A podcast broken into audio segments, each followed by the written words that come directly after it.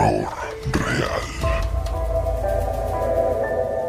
Hola criaturas de la noche, bienvenidos sean a Macabra, el podcast en el que podrás contar tus historias de terror y vivencias paranormales. Afortunados o desafortunados sean aquellos que encontraron nuestra transmisión. Yo soy Chris Stonehead y seré su guía por esta noche, en la que hablaremos de historias de encuentros con criaturas de leyenda. Como ya va siendo costumbre, está con nosotros mi hermana, estudiante de hidrobiología y fanática del cine de terror, Michelle Marr. Hola, ¿cómo están? Espero que les gusten todas estas historias que están muy interesantes. También nos acompaña el podcaster e ingeniero civil Alex Abundes. Bienvenidos a todos a este nuevo episodio de su podcast, en donde encontraremos unas historias que les van a encantar. La temática de este episodio es contar anécdotas que nos han mandado o que nos han contado que van relacionadas con las antiguas leyendas de México. Un episodio muy interesante en el que encontraremos historias sobre nahuales, sobre la llorona, sobre hombres lobo y diferentes entidades demoníacas eh, muy populares aquí en México. Para inaugurar la sección de historias de esta noche, empezaremos con un relato de nuestra familia que se relaciona con una leyenda poco conocida del estado de Guerrero. Así que comencemos.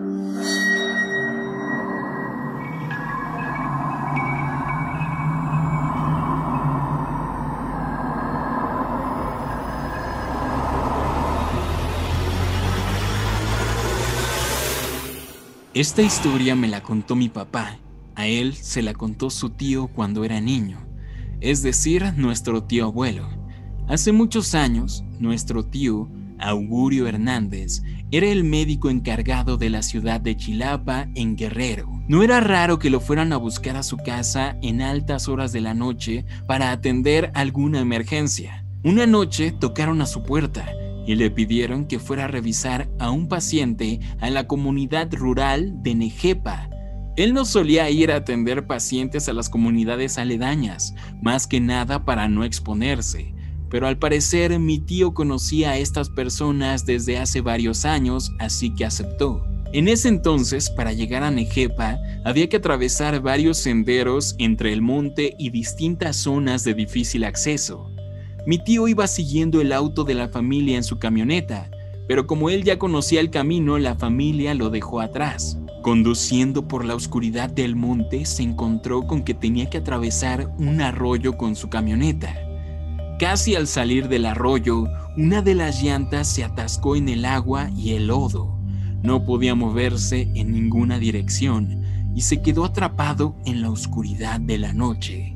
Se bajó del auto y comenzó a recolectar varias piedras que fue colocando frente a las llantas para que los neumáticos pudieran avanzar.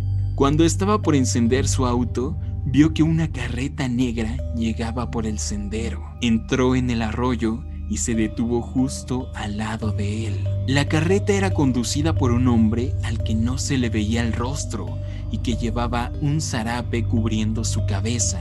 Mi tío pensó que era una persona del pueblo que regresaba a su hogar y que se detuvo a ayudarle. Mi tío seguramente dio las buenas noches a este hombre y se disponía a decirle que ya había desatascado sus llantas cuando la figura encapuchada volteó a verlo. Se descubrió el rostro y mi tío atemorizado descubrió que este hombre tenía la cara de un bebé recién nacido, un bebé deforme y extraño en el cuerpo de un adulto. Este ser abrió la boca mostrándole dos pequeños y afilados dientes. Los señaló con su dedo y con una voz diabólica y burlona dijo, mira mis dientitos. Mi tío encendió atemorizado el auto, pisó el acelerador, salió del arroyo y condujo rápidamente por el sendero. Miró por el retrovisor y la carreta había desaparecido. ¿Cómo ven esta historia? Yo la verdad mi papá me la contó de muy pequeño y en mi imaginación eh, pues yo imaginaba esta figura como, como muy muy extraña, muy algo que me perturbaba demasiado. Este, no sé, eh, ¿qué opinan sobre esta historia? Se, se me hace una historia bastante aterradora y sobre todo el final que logró escapar. Imagínate si no hubiera arreglado el neumático a tiempo, ¿no? Uniendo lo que es el lado de que es el cuerpo de un, una persona, se puede decir como que un señor, y la cara de un niño, o sea, en ese momento es ya como que te saca de onda, ¿no?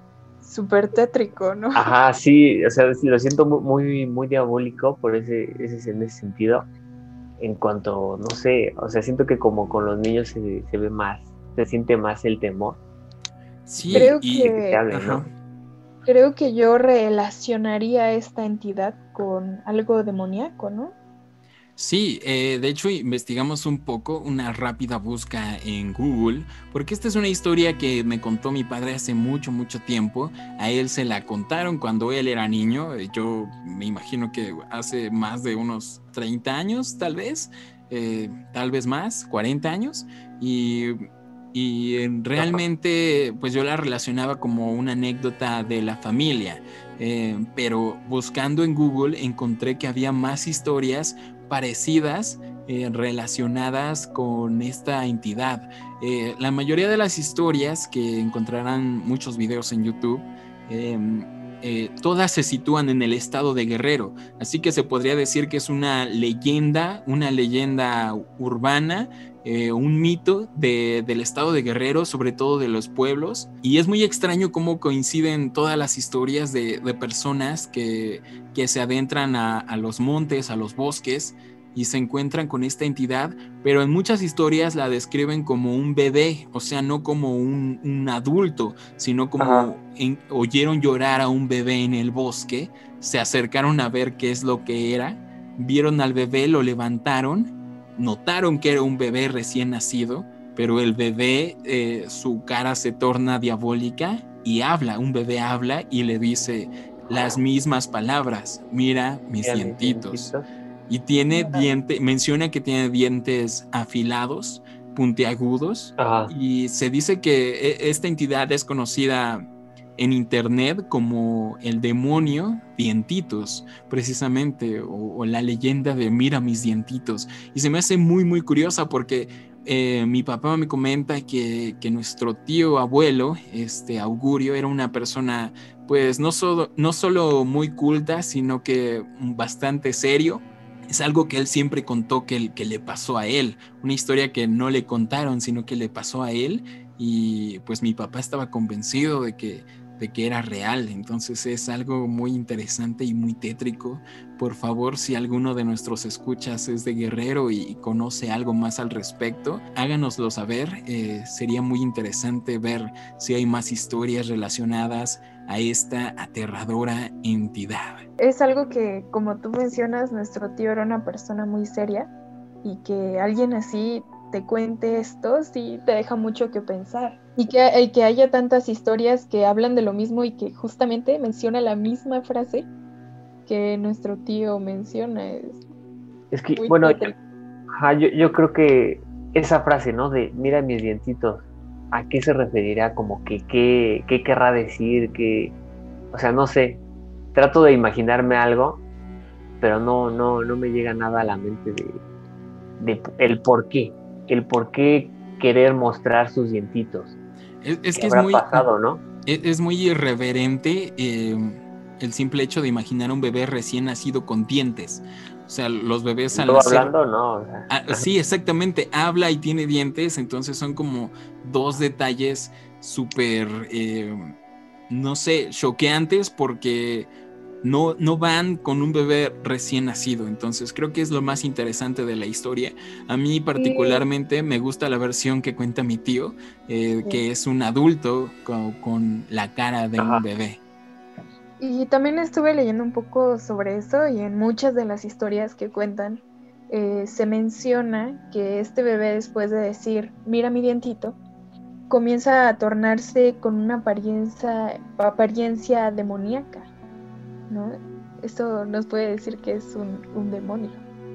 Sí, además de que es como burlón, ¿no? Como de ve, ve mi dientito, Ajá. porque sabe que te está asustando, ¿no? Y se burla de ti. sí, exacto. Ok, bueno, en este episodio dedicado a las leyendas de México y las historias que nos han mandado, no puede faltar la leyenda probablemente más popular del país, que es La Llorona, así que vamos con una de las historias de La Llorona. Justamente esta historia me la envió un amigo que desea permanecer anónimo por ahora. No sé si nos quieras ayudar a leerla, Alexis.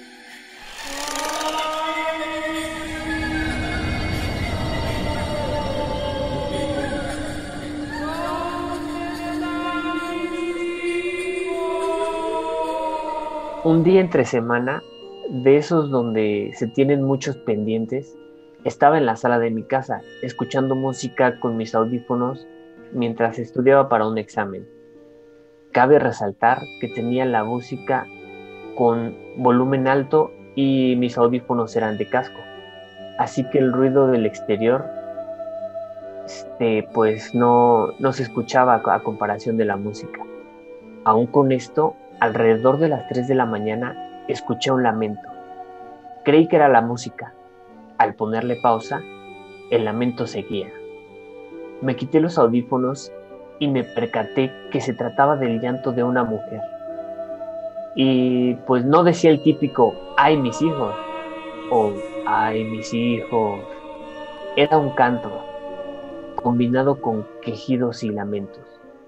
Lo escuchaba como si viniera de la esquina de mi calle, pero al mismo tiempo parecía venir de afuera de mi puerta como si el llanto proviniera de todas partes. Se escuchaba lejos, pero cerca. Es algo que en toda mi vida jamás había escuchado. Incluso sentía la presencia afuera de la puerta de mi casa. Algo me decía que me asomara, pero a la vez mi cuerpo pedía correr. Me fui a mi habitación, pues sentía que en esa sala mi vida corría peligro. Ya en mi cuarto, este, seguía escuchando el lamento y no pude conciliar el sueño, pues sentía que si el llanto paraba, aquella presencia haría aparición. Bueno, creo que tenemos la, típica historia de, la llorona. Eh, algo que se me hace bastante interesante es que él menciona que escuchaba el llanto lejos en la esquina de su calle pero a la vez lo escuchaba en su puerta. Y se dice por ahí que cuando tú escuchas a la llorona cerca, es que está lejos. Y si lo escuchas lejos, es que ella está muy cerca. Y pues en este caso se mezcla un poco de los dos, ¿no? Ajá, claro, está cerca y lejos. Sí, e, e, estas historias son pues más usuales de lo que yo creía.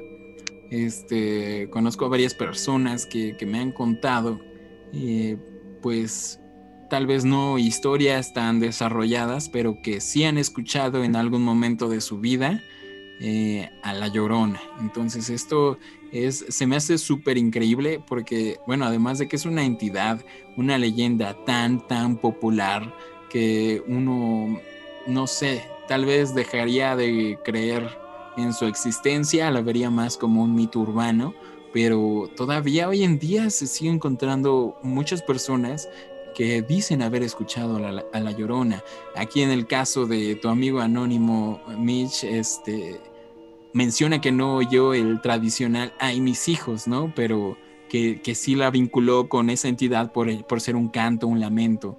Pero eh, muchas, muchas historias que nos han llegado mencionan que sí se oye la tradicional frase de, ay, mis hijos. Entonces, no sé, la verdad es muy intrigante todo esto. Yo personalmente estaría muy feliz si, si, escucho alguna vez a Llorona, la verdad. Y bueno, para aquellos eh, muy raras personas que no conozcan la leyenda de la Llorona, es una leyenda que se cuenta mucho, sobre todo en México, porque es un espectro que se dice que es del folclore em, latino, que se dice que se trata de una mujer que tenía mucha pena, me parece que porque la había dejado su, su marido, y esta mujer en su pena ahogó a sus hijos y inmediatamente se arrepintió, maldijo y dice, los busca sobre todo en los pueblos que están cerca de ríos e incluso en las ciudades, como es el caso de este amigo anónimo. Yo, bueno, yo también me han contado historias sobre la Llorona. Y digo, en, las historias que me han contado también han dicho que no, no escuchan el, el, como el típico ay mis hijos, sino que es más como el lamento de una mujer. Que, o sea, sí es extraño escucharlo así justamente como, como dice el amigo anónimo, cerca y lejos. Y también cuentan que en esos momentos cuando está pasando todo, se siente frío, o sea, uno siente frío. Entonces ahí la pregunta sería, ¿por qué, por qué frío, no? Y, es algo como lo que dice el amigo anónimo, que él sentía este espíritu detrás de, la puerta y que a su vez él sentía que quería ir a ver, pero al mismo tiempo temía por su vida. O sea, tenía una sensación en su cuerpo que, que, no lo dejaban. Yo, yo, creo que ahí este, como que entra mucho eso de las películas de terror, ¿no? Sí. O sea, en una película de terror, el personaje siempre va. Y uno, y uno siempre piensa así como que, oye, ¿por qué fuiste? ¿No? ¿Por qué hiciste eso? ¿Por qué vas? O sea, yo en tu, en tu, en tu lugar me hubiera ido. Entonces yo creo que aquí también este, está eso, ¿no? O sea, como que tienes esa espinita de ver pero el miedo te, hace que no lo hagas. Sí, totalmente. En la vida real yo no, yo no iría a ver la entidad, pero sí me, sí me gustaría escucharla, la verdad. En este caso, escucharla cerca, que significa que está lejos, porque escucharla lejos sí me daría más miedo. Eh, escríbanos en los comentarios si alguna vez han escuchado a La Llorona o han tenido alguna anécdota relacionada con esta famosa, famosa entidad. Bueno, creo que la siguiente historia es una leyenda bastante popular aquí en, México sobre todo, y se trata de los nahuales, estas personas que tienen la habilidad de transformarse en bestias, en animales. Eh, y es una historia bastante frecuente en, en nuestra familia, la siguiente, se suele contar en todas las reuniones. Y Cristian, por favor, cuéntanos la historia.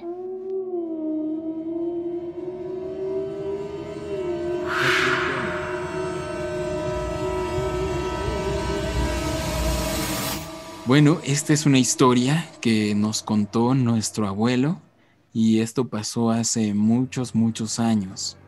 Cerca de la casa de mi abuelo, que va a ser tema recurrente en este podcast ya que han ocurrido diversas cosas en esta casa. Se encuentra en la delegación Gustavo Amadero y cerca de esta casa se encuentra una iglesia actualmente.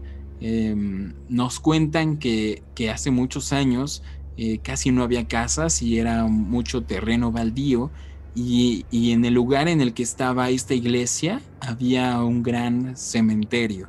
De hecho, nos cuentan que cuando traspasaron las tumbas de este cementerio a otro panteón, eh, las tumbas más profundas ya no pudieron acceder a ellas y por ende eh, pues los cuerpos de estas personas siguen ahí en la actualidad en lo que sería la iglesia. Esto nos lo cuentan nuestros abuelos. Eh, no, no es algo que se sepa comúnmente, no se ve en las tumbas ni nada, pero sí se ve una especie de atrio en esta iglesia que actualmente está bardeada, pero en ese entonces no había barda y la gente tenía que cruzar por este terreno de cementerio y de la iglesia para pues llegar a la casa de mi abuelo. Mi abuelo nos cuenta que la gente del lugar en esa época eh, estaba siendo acechada por, por la figura de un perro, de un perro gigante que atacaba a las personas en la noche. Entonces los vecinos ya estaban como muy alertados y, estaban muy espantados sobre, sobre e, e, este perro. No lo vinculaban con nada paranormal, sino con, con un animal que estaba fuera de control. Entonces cuenta que esto le pasó a un hermano de mi abuelo, cuando llegó de trabajar, eh, ya bastante noche, cruzó el cementerio de la iglesia cuando de pronto vio la figura de un gran perro negro gigante con la apariencia de un lobo con colmillos afilados y ojos rojos como sangre.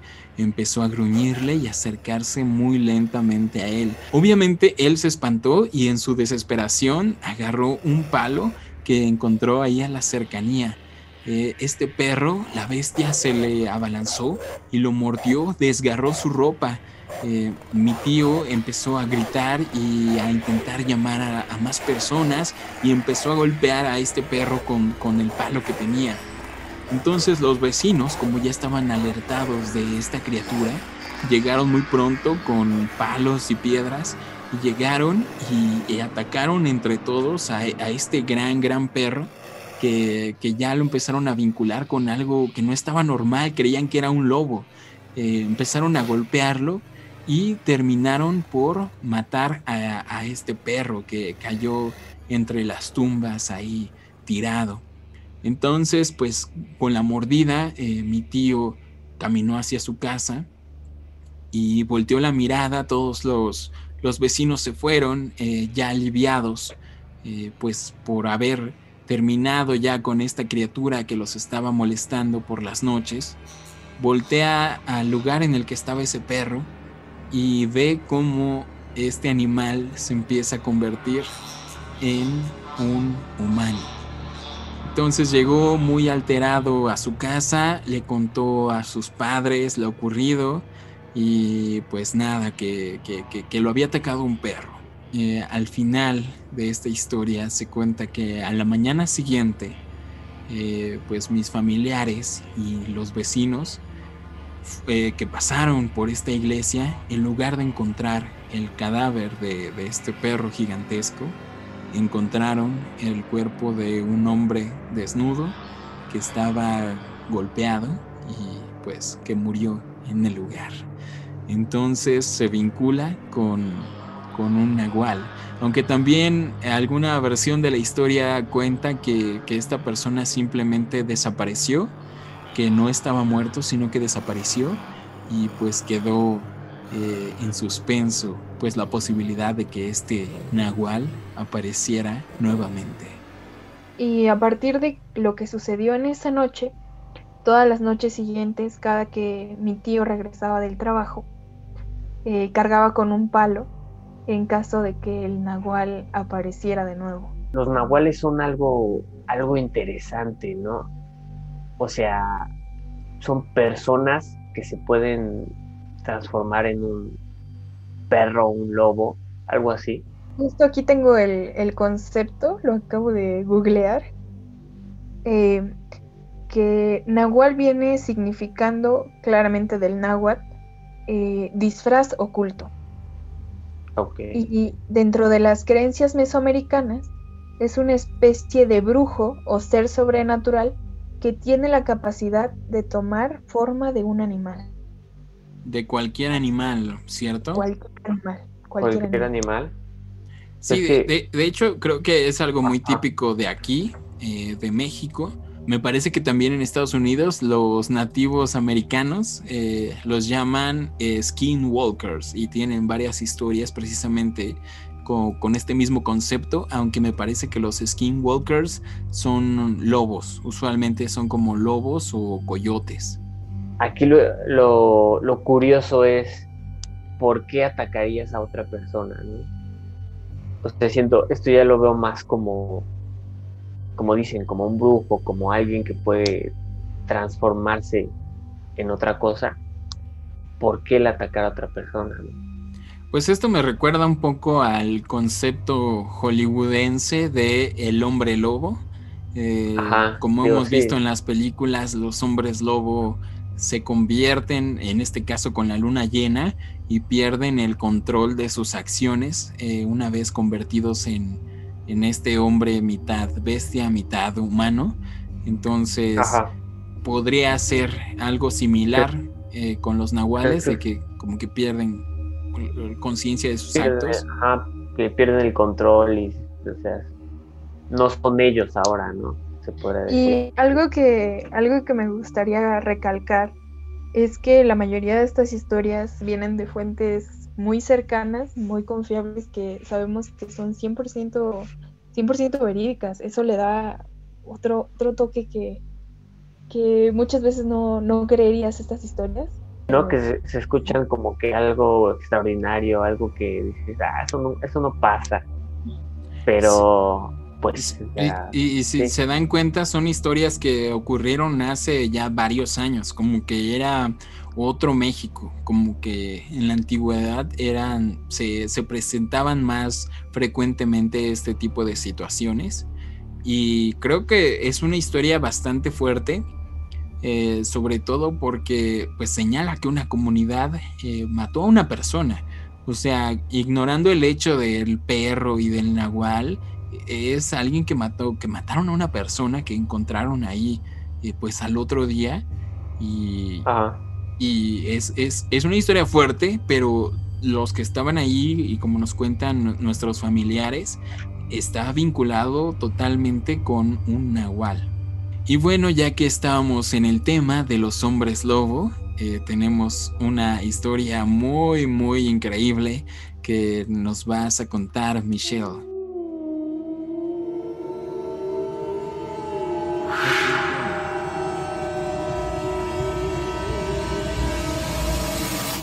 Bueno, esta es una historia que nos contó primero mi, bueno, antes eh, quiero mencionar que aquí en México es habitual que a las abuelitas, eh, bisabuelitas, abuelos, se les diga mamá y papá.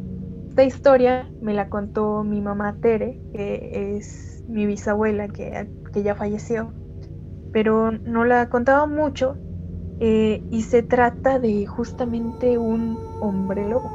Esta historia eh, empieza en, en un vecindario un poco humilde y donde ella vivía junto con mi abuelita, mi, mamá Chelo. Y bueno, en este vecindario de, casas humildes y pequeñas, habitualmente mi, mi, mamá Tere le daba de comer a un amigo, que era un albañil de pocos recursos, que vivía ahí. Y se describe este hombre como, como un hombre grande y fuerte, que casi siempre estaba acompañado de perros que encontraba en las construcciones. Él cuidaba de ellos y habitualmente se le veía jugar con ellos. Una tarde, mi mamá Chelo se encontraba sola en casa, estaba recostada en su cama y mi bisabuela estaba ahí. Vio cómo ella salió, se asomó por la puerta y unos minutos después, ella entró despavorida, cerró la puerta le dijo, tenemos que irnos. Eh, se salieron por la puerta de atrás y nos narra mi, mi abuela que ella escuchó como alguien o algo golpeaba la puerta principal. Era una puerta de madera, entonces se escuchaba bastante. Ellas corrieron a la casa de un vecino, se quedaron a, dormir ahí y a la mañana siguiente al llegar a su casa se llevaron una sorpresa. La puerta de madera estaba abierta y estaba arañada. Había comida regada por todo el piso, eh, sus cosas estaban rotas. La cama de mi abuela estaba por completo rasgada y la almohada de plumas estaba completamente destrozada. Las plumas estaban por todas partes. Aparentemente este trabajador perdió la cabeza comenzó a atacar a las personas. Y así eh, fue él en busca de ayuda en su desesperación a la casa de, mi mamá Tere, que, ella siempre lo estaba ayudando, ¿no? Pero al llegar destrozó todo. Y los vecinos narran que sus ojos eh, estaban llenos de sangre, eran de locura y odio. Eh, de su boca salía espuma, tus manos estaban por completo llenas de sangre de, tanto arañar las cosas y sobre todo recalcan que su comportamiento era como el de un animal. Algo muy curioso es que la calle estaba llena de charcos debido a que había llovido un día antes. Y él se comportaba de manera extraña porque iba esquivando los, los charcos como si les temiera.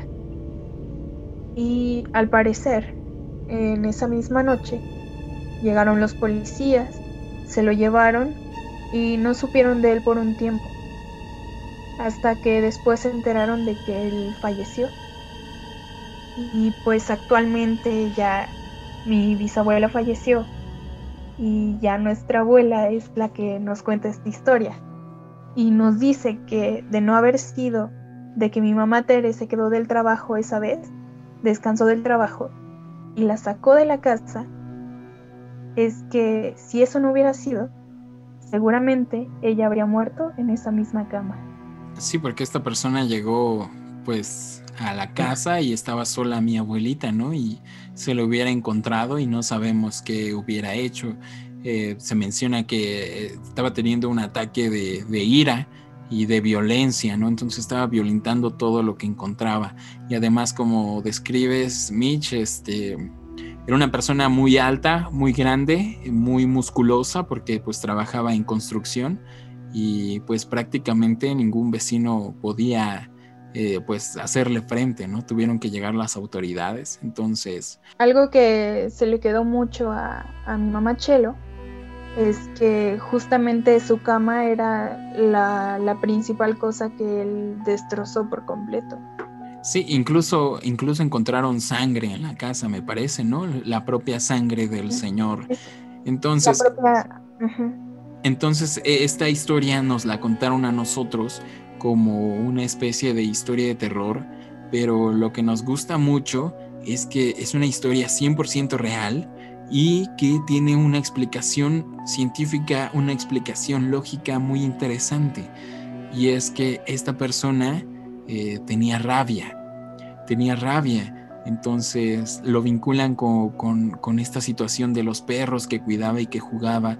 Probablemente alguno de estos perros obviamente no estaba vacunado, tenía rabia y lo mordió o incluso a través de la simple saliva, eh, si él tenía alguna herida, pues se infectó. Entonces, y, este... Ajá. y uno de los síntomas que suelen presentarse en este tipo de, de padecimiento es la, la hidrofobia y él justamente esquivaba todos los charcos de agua, ¿no? Sí, así es, y por eso la, la, espuma por la boca y la sangre era su propia sangre de que iba atacando cosas y se lastimaba a sí mismo. Y pues nos comenta mi mamá, que es este, doctora, que actualmente no, no existe un tratamiento para la rabia, la rabia es mortal. Entonces, lo que existe es la prevención de vacunar a los perros, de tener tu vacuna contra la rabia, pero la rabia es mortal. Entonces, en este caso, este señor, eh, el virus atacó a su sistema nervioso, perdió el control de sus acciones, en su desesperación fue a casa de mi mamá Tere, que es quien lo ayudaba, entonces, pues llegó y atacó todo lo que encontró en esta casa. Eh, las personas, pues obviamente no lo vinculaban con, con, la rabia y para ellos era como, como que algo, eh, que era un animal que se estaba convirtiendo en un animal que estaba atacando a las demás personas. Entonces creo que es una historia muy, muy interesante y que es 100% real. Pues mira, Dios, está interesante, la verdad, porque digo, no es algo como lo que te encuentres a diario, ¿no? O sea, yo, ajá, yo lo entiendo en, el, en ese sentido de vincularlo con un animal porque pues sus acciones y todo eso, pero hay como dicen, ¿no? Lo interesante, bueno, no lo interesante, sino como que la cosa es, si ahí no hubiera estado, si no hubiera estado en ese momento, ¿qué hubiera pasado, ¿no? ¿Qué es lo que hubiera hecho? ¿De qué se hubiera atrevido a hacer? la persona, porque en sí, o sea, la rabia no sabes cómo se, qué es lo que puede llegar a ser, ¿no? Hasta dónde puede llegar. Entonces, Seguramente no existiría este podcast. Ajá. Pues primero por ahí, ¿no? Sí, es, es una historia muy padre, sobre todo porque actualmente todo encaja con los síntomas de la rabia, ¿no? Entonces se le puede vincular, sí. aunque en un, en un, inicio se trató como una historia, como de una especie de hombre lobo o de posesión, eh, se, se, se, relaciona actualmente con todos los síntomas, encajan y, y, y, es fabulosa la historia y la verdad me gusta mucho. Pero bueno, ya para ir concluyendo, vamos con otra anécdota muy extraña que nos mandaron ustedes. Alex, por favor, si puedes hacernos el honor de, de escucharte leer esta historia. Sí.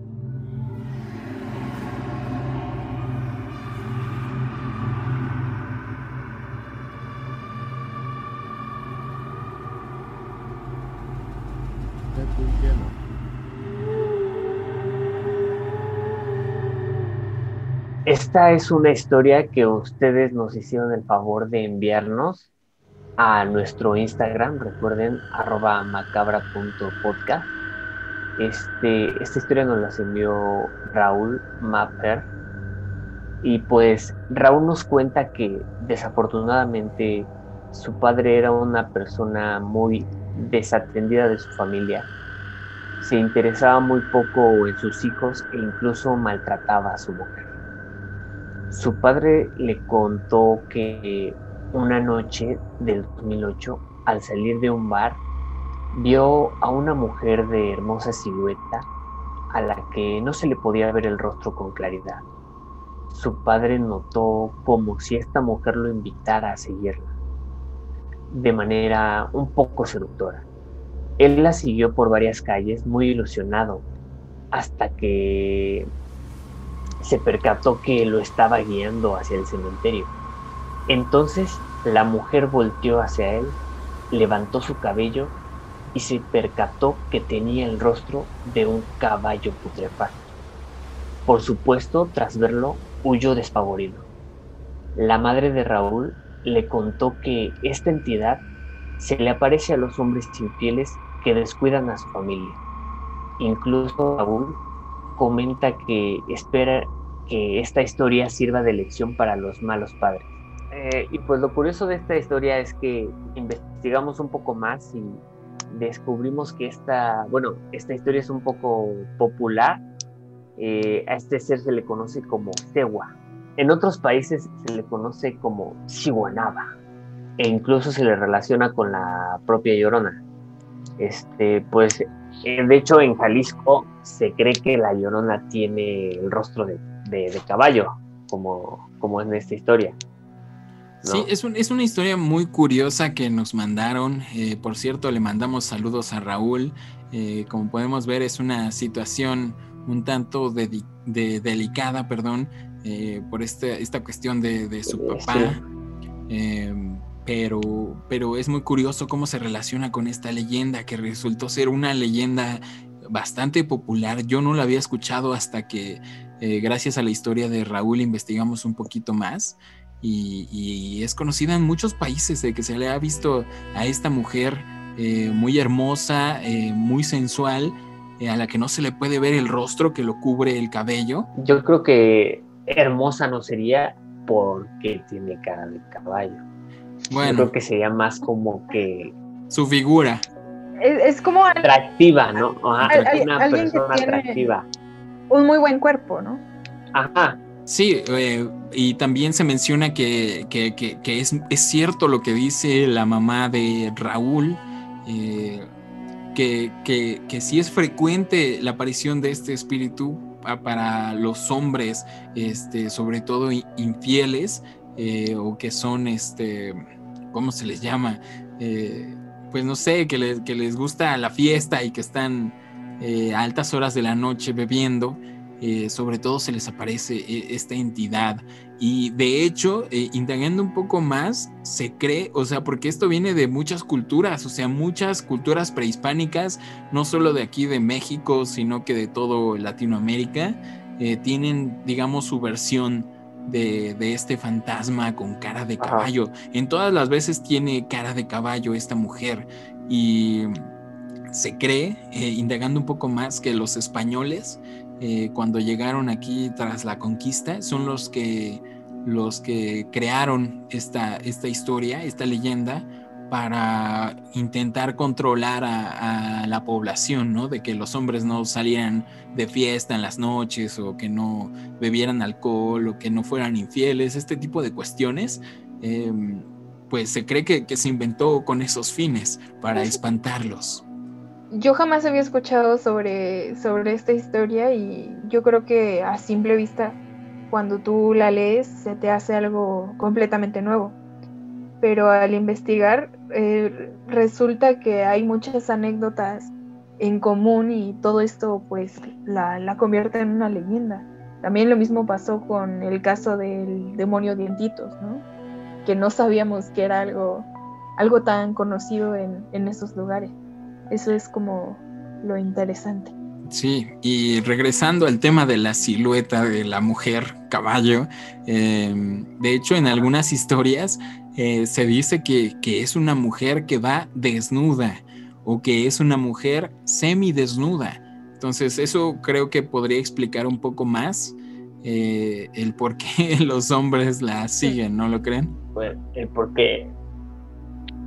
sí, sí, está raro, ¿no? Porque digo, bueno, en estos tiempos yo creo que ya es algo más, más complicado, ¿no? Que tú sigas a una mujer, digo, como están todas las cosas, pero antes igual, digo, yo creo que eso era como que el, ganchito, ¿no? Para que, para que los hombres siguieran a la, a la mujer o a, o a este ente. Pero me intriga el, el por qué, por qué, por qué tendrá cara de caballo.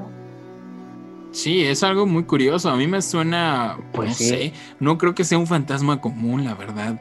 De hecho, muchos, eh, disculpen, estoy divagando un poco, leí eh, el tema muy brevemente, pero creo que se relaciona con alguna antigua deidad eh, de alguna cultura prehispánica. No quiero aventarme a, a, decir mayas, aztecas, porque la verdad no me acuerdo muy bien, pero lo vinculan con una deidad que tenía cara de caballo. Entonces, creo que de ahí viene. Creo que de ahí viene eh, y se le quedó la cara de caballo. Digo, pero yo creo que, o sea, no sé, podría ser como que algo que solamente va por, por los hombres que son infieles y que son como que se de, lujuriosos, diría yo. Ajá, y que bueno, hay que aquí cuenta que también que se desentienden de su familia tanto, o sea, entonces se, se, podría decir que son como que malos padres, ¿no? Sí, de hecho también algunas anécdotas agregan que este ser, digamos que no daña a sus víctimas al momento, sino que todas terminan así con que revela su rostro, que es un caballo, y, y el hombre pues sale corriendo y regresa, digamos, un poco arrepentido a su hogar.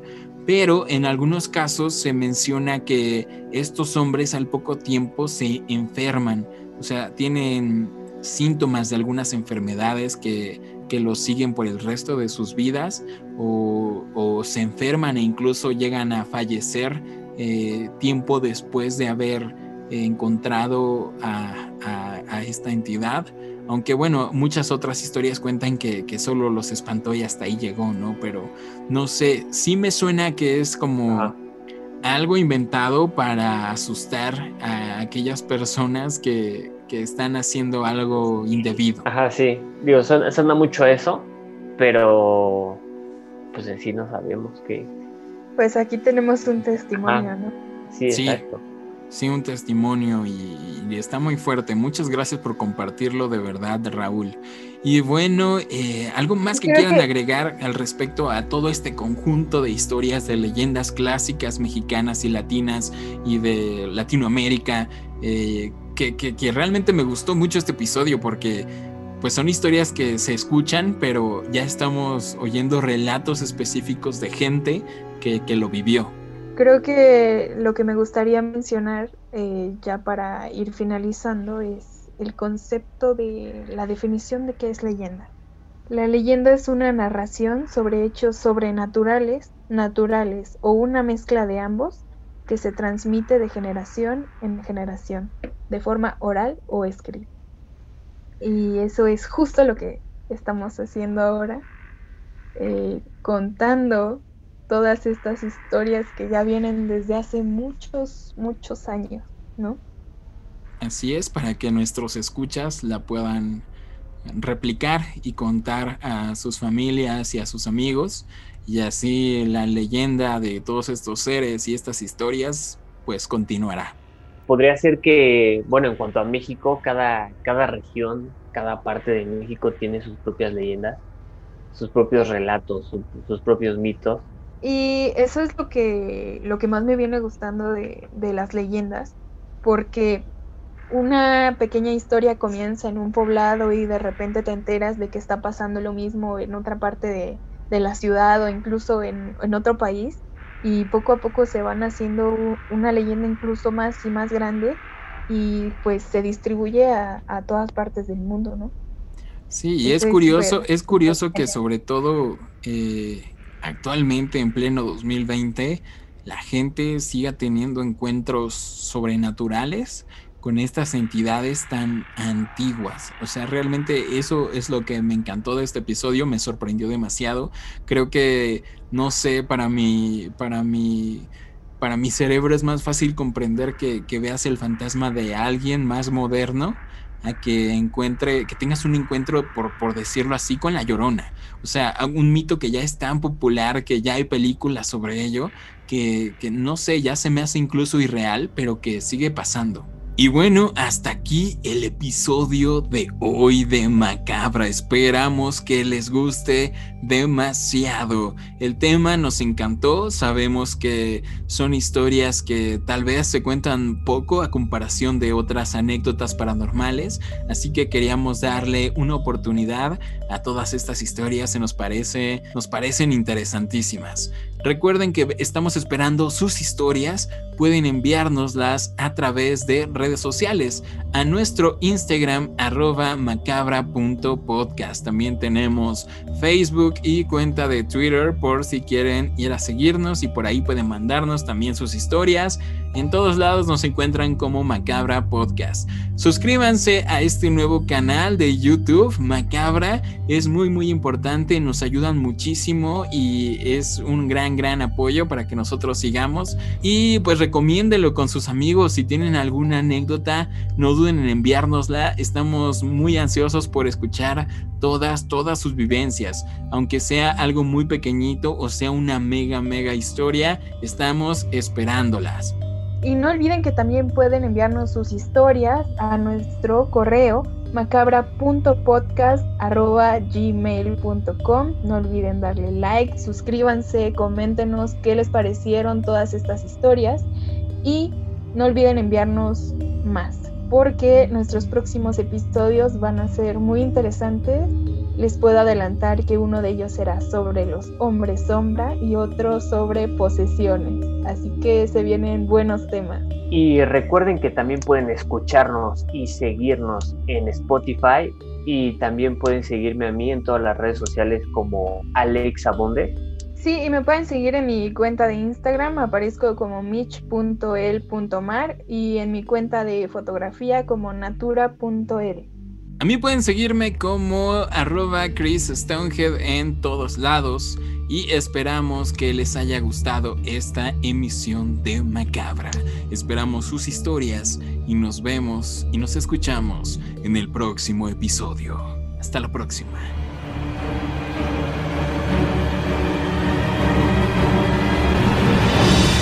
Macabra Podcast. Terror real. Y solo queremos agradecerles a todos los que están suscribiéndose a YouTube. Casi llegamos a los 500 suscriptores. Sí, muy muy rápido estamos creciendo. También gracias a los que nos están siguiendo en nuestro Instagram, que es la red social en la que más activos estamos. Y pues por ahí podrán ver detallitos de los próximos episodios. ¿Me, me escuchan? Sí, te escucho. Sí, pero no, no te veo. ¿No escucharon algo ahorita? No empieces. No, es, es como un, un, ruido de. No sé, güey. ¿O no? ¿No, ¿No, no escucharon nada? Ah, no, Ahora sí no. no.